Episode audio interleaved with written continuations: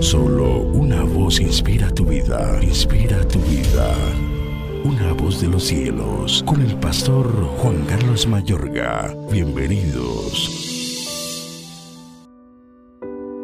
¿Quién subirá al monte de Jehová y quién estará en su lugar santo?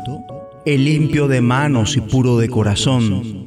Él recibirá bendición de Jehová y justicia del Dios de salvación. Salmos 24, 3 al 5. La santidad es fundamental para la oración.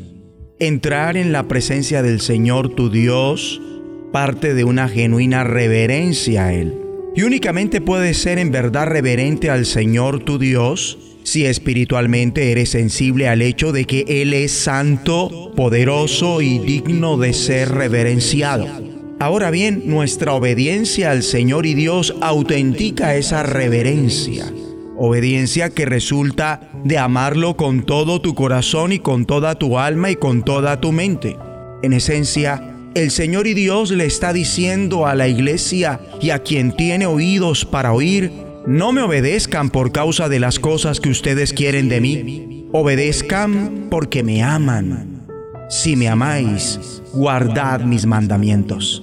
Si ustedes realmente me aman, no necesitarán castigo y disciplina por hacer las cosas que les pido. El Señor nuestro Dios no desea que lo usemos a Él como un seguro de protección contra el infierno. Él desea una relación, no una religión. Él desea ser un padre para nosotros. Él desea comunión con nosotros. Comunión quiere decir intimidad con nuestro Padre Celestial, mediante la cual manifestamos nuestro amor por Él, descubrimos su voluntad y entonces la hacemos.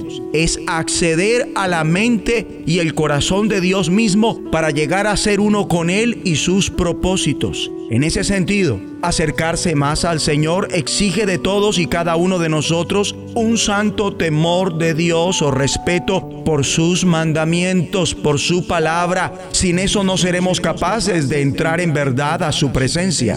Es por eso que cuando se habla de buscar a Dios, necesariamente hay que referirse a la santidad. La santidad es fundamental para la oración porque sin santidad nadie verá al Señor. Cristo destacó esta verdad en el momento que dijo, Bienaventurados los de limpio corazón, porque ellos verán a Dios. Y estos versículos, más que remitirse a ver a Dios en el cielo, se refieren a verlo durante nuestro diario vivir en esta tierra. Apuntan a ver a Dios ya, en el sentido de tener una estrecha relación de amor con Él y de entrar en su presencia para conocer su mente y corazón. Desgraciadamente, la realidad de muchos cristianos es que no aman al Señor su Dios, tan solo hacen uso de Él.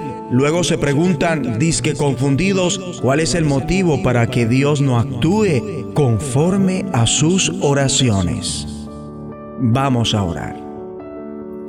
Digamos juntos, Dios y Padre nuestro, haz que el amor y temor en nosotros hacia ti produzcan esa santidad que es fundamental para que cuando oremos, para que nuestras oraciones, para que la oración sea respondida. En el nombre de Jesucristo. La voz de los cielos, escúchanos, será de bendición para tu vida. bendición para tu vida.